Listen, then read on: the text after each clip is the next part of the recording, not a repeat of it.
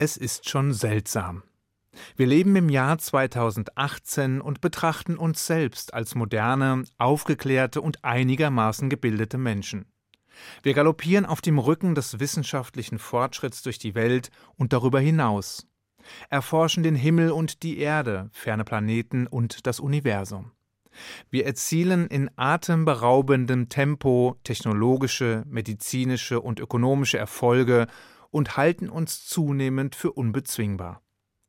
Und trotzdem werden sie bei einer Reihe von bekannten Fluglinien daran scheitern, einen Platz in der 13. Reihe des jeweiligen Flugzeugs zu buchen.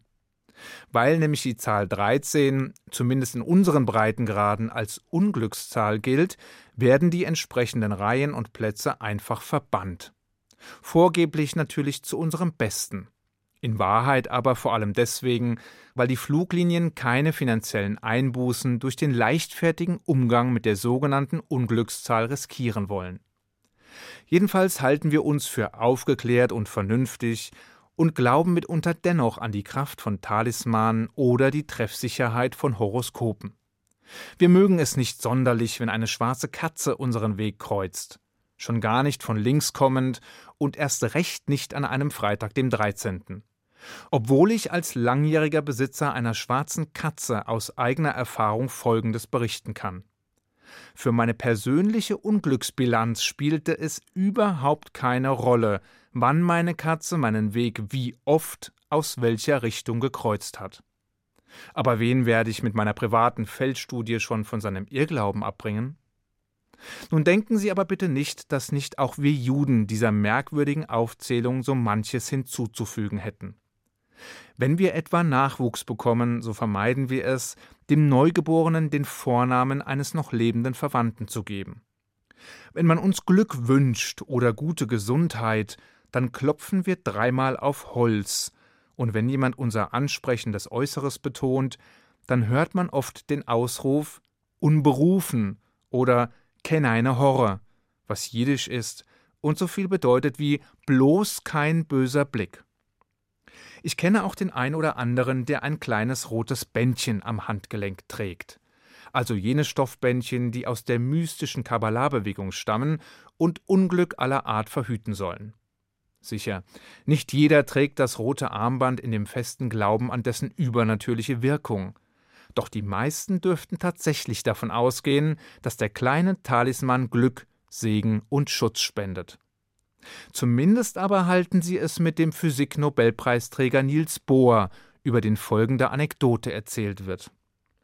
Einmal besuchte ein befreundeter Journalist den Physiker und war vollkommen erstaunt darüber, dass Bohr ein Hufeisen über der Eingangstür angebracht hatte. Verblüfft fragte der Journalist nach dem Grund für das Hufeisen, da ein solch außergewöhnlicher Vertreter der Naturwissenschaften wie Niels Bohr es sei, doch sicherlich keinem primitiven Volksglauben aufsäße. Daraufhin meinte Bohr empört, dass er natürlich nicht daran glaube. Das Tolle sei allerdings, dass ein Hufeisen auch dann Glück bringe, wenn man nicht daran glaube. Hufeisen hin, Glück her. Diese Beispiele geben jedenfalls einen Vorgeschmack auf manch irrational erscheinenden Brauch, der sich bis heute in unterschiedlichen Strömungen des Judentums finden lässt. Und das scheint bei näherem Hinsehen eigentlich ziemlich grotesk. Denn gerade das Judentum und vor allem die Torah verurteilen alle Formen von Aberglauben und Okkultismus ein ums andere Mal aufs Schärfste. Heidnische Bräuche, Hexerei, Totenbeschwörung, Wahrsagerei und derlei werden mit eindeutigen Worten abgelehnt. Aber wie heißt es schon bei Goethe, grau treuer Freund ist alle Theorie. Denn einerseits sind die Torah und das Judentum in ihrem Kern stets logisch, rational und nachvollziehbar. So sehr, dass es eigentlich einleuchtend und folgerichtig wäre, diesem System konsequent zu folgen. Für ein gutes, glückliches Leben unter Gottes Führung und für eine bessere Welt. Andererseits beinhaltet dieses System eine ganze Reihe religiöser Rituale, die schnell falsch verstanden oder aber zweckentfremdet werden können. Zumal es nun mal keine Engel sind, die das jüdische Ideal in die Praxis übertragen, sondern Menschen. Und die sind nun einmal fehlbar und damit auch von ihrer Umwelt und anderen Kulturen beeinflussbar. Jedenfalls bietet auch die Torah keine vollständige Garantie dafür, das jüdische Leben vor Aberglauben und irrationalen Volksbräuchen bewahren zu können. Denn dafür sind wir einfach zu menschlich. Dennoch ist es mitunter notwendig, die Bräuche und Gepflogenheiten etwas genauer unter die Lupe zu nehmen, um tatsächlich beurteilen zu können, wann wir es mit purem Aberglauben und wann mit religiösem Brauchtum zu tun haben. Sicher, das eine liegt nicht selten ziemlich nah bei dem anderen. Gelegentlich hat sich das eine auch aus dem anderen entwickelt. Schließlich wurde vor allem in Altertum und Mittelalter manch verbreiteter Aberglaube in religiöse Bräuche übernommen, wobei im Lauf der Zeit der eigentliche Ursprung immer weiter in Vergessenheit geriet und durch andere Deutungen und Bedeutungen ersetzt wurde. Dennoch ist es für viele Menschen gar nicht unbedingt entscheidend zu wissen, wie bestimmte Dinge begonnen haben, sondern es ist viel wichtiger zu wissen, welchen Sinn sie aktuell haben. Ein gutes Beispiel ist der jüdische Brauch, in einem Trauerhaus während der Trauerwoche, also während der ersten sieben Tage nach dem Tod eines Familienangehörigen, die Spiegel mit Tüchern zu verhüllen. Es ist naheliegend, dass diese Praxis ursprünglich in dem Aberglauben wurzelte, dass der Geist des Toten noch im Trauerhaus umherschweben könnte. Weswegen nicht wenige diesen Brauch inzwischen aufgegeben haben. Andere wiederum halten diese Tradition auch heute noch. Allerdings nicht aus Furcht vor dem Geist des Verstorbenen, sondern als sichtbares Zeichen der Trauerzeit.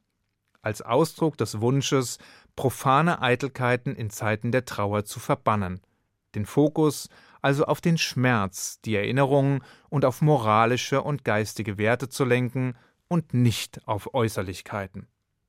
Sicher, wir stellen nicht jedes Mal die Frage nach dem tieferen Sinn eines Brauchs und erinnern uns nicht bewusst seiner Herkunft oder Entstehung. Und wir denken auch nicht permanent darüber nach, ob nun Aberglaube oder ein religiöses Gesetz die Wurzel ist, was den meisten vermutlich ohnehin egal sein dürfte. Oder denken Sie etwa immer dann, wenn jemand niest und Sie ihm reflexhaft Gesundheit wünschen, darüber nach, woher genau dieser Brauch kommt? Ein Midrasch erklärt dazu nämlich, dass die Menschen einstmals ihr Leben mit einem Niesen beendet hätten. Dass sie also urplötzlich und ohne vorherige Anzeichen gestorben seien, wenn die Seele sozusagen herausgenießt wurde.